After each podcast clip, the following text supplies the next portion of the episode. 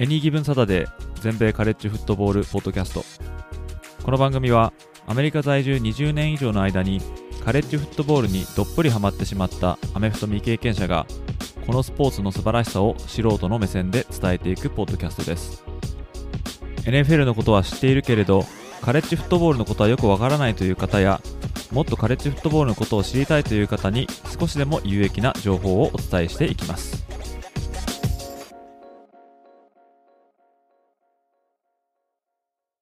皆様ご機嫌いかがでしょうか？こちらは全米カレッジフットボールファンサイトエニーギブンサタデーがお送りするポッドキャストです。今回も1ヶ月ポッドキャストチャレンジこちらのエピソードの方になります。第4回目の今回、えー、今回もチーム紹介となりますけども今回のチームはオクラホマ大となります。今回のエピソードでもマーチングバンドによるファイトソングを少しだけご紹介いたしますので、それをお聞きになりたい方は、ぜひ Spotify のアプリでこのエピソードを聞いていただけると幸いです。それ以外のアプリで聞かれる方は、そのファイトソングのパート以外は全て普通に聞くことができます。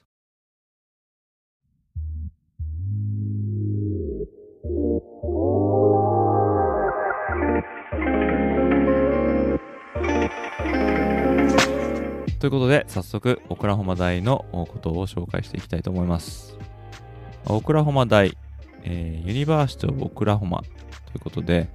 えー、普通ですね、こういう大学が略されるときは、UO、 University of Oklahoma、だから UO って、えー、まあ、いうふうに言われるんじゃないかなと思うんですけども、これなぜか、オクラホマだけは OU とよく呼ばれますね。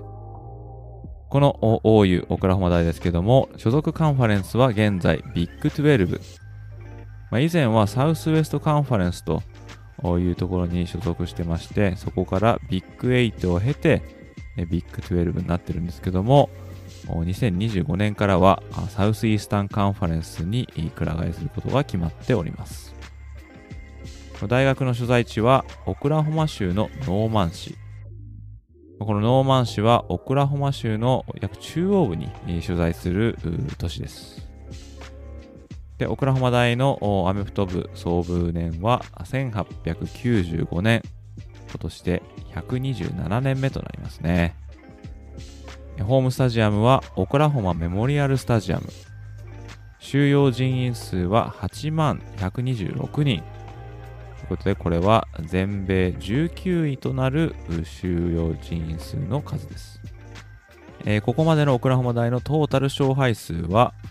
928勝331敗、えー、53分け。この勝利数で言うと全体で4位ということになっておりますけども、トータルの勝率だけで考えると72.8%。え、これは全米5位の数字です。また、レギュラーシーズン後に行われるボールゲームの勝敗数、こちらは31勝23敗1分けとなっております。そして、えー、ナショナルタイトル獲得数はここまで7回。最後にオクラホマ大が全米制覇を成し遂げたのは2000年、これは21シーズン前になりますね。そしてカンファレンス獲得数はここまで50回。さらにカレッジフットボール界の最高峰の個人賞となるハイズマントロフィー獲得選手。これはここまで7人ということで、これは全米でも最多タイとなっております。この7人ご紹介したいと思うんですけども、1952年受賞のハーフバックのビリー・ベッセルズ。1969年受賞のランニングバック、スティーブ・オーエンズ。1978年受賞ランニングバックのビリー・シムズ2003年はクォーターバックのジェイソン・ホワイト。2008年、え、これもまた QB のサム・ブラッドフォード。2017年はクォーターバックのベーカー・メイフィールド。そして2018年、え、こちらもまたクォーターバックのカイラー・マレー、えー、以上の7人がハイズマントロフィーの受賞者と。いうことになります。2022年現在のオクラホマ大の監督はブレント・ベネブルズ監督。この方はですね、2022年が初年度ということで、また自身も監督としてはまルーキーというですね、まあ、非常にフレッシュな船出となりますけども、まあ、以前、ベネブルズ氏はディフェンシブコーディネーターとしてオクラホマ大についていたことがある人物です。そしてここからは過去の主な監督をご紹介したいと思うんですけども、1947年から1963年にチームを指揮したバド・ウィルキンソン監督。1973年から1988年までチームを指揮したバリー・スウィッツァー監督。1999年から2016年まで監督を務めたボブ・ストゥープス監督。そして2017年から昨年までの2021年、ここまで監督を務めたのがリンカーン・ライリー監督。リンカーン・ライリー監督は2021年のオフにサザンカリフォルニア大の監督に就任しております。そして過去の主なオクラホマ大出身の選手を紹介していきたいと思います。この中にはラインバッカーだったブライアン・ボスワース、ランニングバックのジョー・ワシントン、オフェンシブラインマンのトニー・カシラス、ランニングバックのトミー・マクドナルド、そしてエイドリアン・ピーターソン、ディフェンシブバックのロイ・ウィリアムス、ディフェンシブタックルのリロイ・セルモン、さらに最近では現在ダラスカウボーイズに所属する CD ラム、現在シンシナティ・ベンガルズのジョー・ミクソン、カンザスシティ・チーフスのクリード・ハンフリー、そしてフィラデルフィア・イーグルスのジェイレン・ハーツ、こういった選手たちがオクラホマ大出身の主な選手。もちろんこれ以外にもたくさんいるんですけども、えー、かいつまんでご紹介させていただきました。えー、そしてですね、オクラホマ大、えー、ニックネーム当然あるんですけども、オクラホマ大のニックネームはスナーズと呼ばれていますね。まあ、このスナーズ、スーンていうのはね、早いっていう意味でね、さらに早いっていう意味だと思うんですけども、この名前の由来はですね、1889年にアメリカ合衆国がオクラホマ州への入植をま許可するということに至ったんですけども、この年よりも早くフライングでですね、オクラホマ州に入植していったっていうのがあって、まあ、この期限よりも早く行ったスーナーですね。早くオクラホマに入っていったって、そういう人たちのことをスナーズって呼んだんですね。だからあ、オクラホマのことはスーナーステートなんて言われるんですけども、まあ、まさに、えー、この大学のニックネームはそこから来ているということで、スーナーズと現在までも呼ばれ続けております。そして、大学のマスコット。これはですね、まあ、ポニーっていう風になってますね。名前がブーマーとスーナーっていう名前なんですけども、まあちょっと今言ったニックネームにもね、通ずるところがあると思うんですけども、西部開拓時代に今移住民が滅場所を使ってね、西へと西へと動いていったと。で、その時の滅場所を引っ張っていた馬、これがまあポニーだったということで、オクラホマのマスコット、まあ、ブーマーとスーナっていうポニーっていうことになってますね。えー、で、このブーマーとスナっていう名前ね、これ次に紹介するのがファイトソング。まあ、文字通り、これブーマースーナーっていうんですけども、ここでは、このブーマースーナ、えー、これを聞いていただこうかなと思うんですけども、Spotify を通じて聞いていらっしゃる方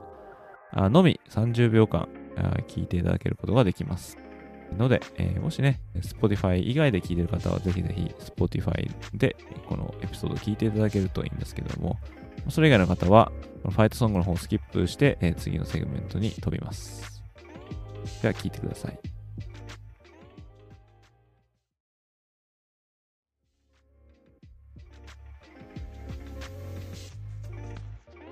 はい。ということで、次ご紹介するのは、ライバルチームですね。オクラホマ大最大のライバル、これはテキサス大となっております。別名、レッドリバーシュートアウトとか、まあ、レッドリバーライバリーなんて言われますね。シュートアウトって言葉は、まあ、ちょっと銃撃戦を連想させるために、現在ではちょっと使わないようになってますけれども、まあ、勝ったチームにゴールデンハットと言われるこの黄金のこのテンガロンハットが贈られるというですね、こういうライバリーで、え、こちらの方は現在までテキサス大が62勝50敗小分けでリードしております。えー、続きまして紹介したいのは、オクラホマ州立大とのライバリー。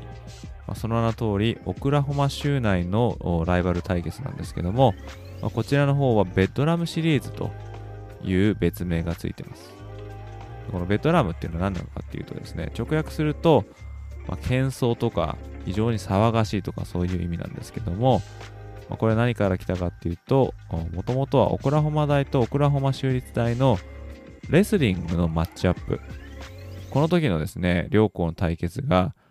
すごい盛り上がりを見せて、騒音で周りが聞こえないみたいな。そういうとこからこのライバル関係がベトナムシリーズと呼ばれるようになったと言われております。このライバリーの今のところの勝敗数はえー、オカラホマ大が90勝19敗7分けということで大きくリードしてますね。また他にはビッグ8カンファレンス時代からのライバリーであるネブラスカ大もあります。この対決はオカラホマ大が46勝38敗3分けで、リードしております。最後に紹介したいライバリーはミズーリ大学とのライバリーですね。勝ったチームにはタイガースーナーピースパイプこんなトロフィーが贈られるんですけども、えー、こちらの方はあオクラホマ大が67勝24敗5分けで、えー、勝っております、まあ、ミズーリ大がですね、えー、2011年に SEC 入りしてしまったことでこのライバル関係は途切れてたんですけども、まあ、オクラホマ大がですね2025年から SEC 入りすることになってますので、えどうやらこのライバリーは復活することになりそうですね。えそして最後にご紹介したいのは、オクラホマ大のトラディションです。こちらの方を紹介したいのは、スーナーシューナーですね。えこれ何かっていうと、まあ、先ほどもご紹介したですね、これ、滅場者ですね。えこの滅場者の名前なんですね。このレプリカの滅場者が試合当日にこうフィールドになだれ込んでいくんですけども、まあ、これがさっき言ったブーマーとスーナーのこのポニーによって、まあ、引かれていくんですね。まあ、今ではですね、この滅場者のスーナーシューナー自体をオクラホマ大のマスコットと、まあ、見なしているようなんですけども、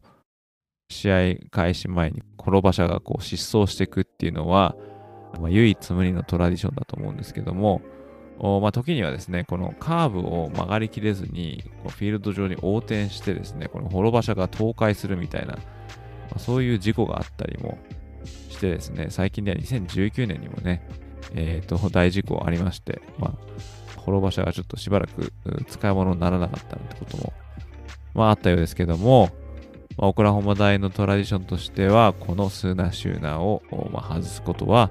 まあ、できないんじゃないかなと。思います。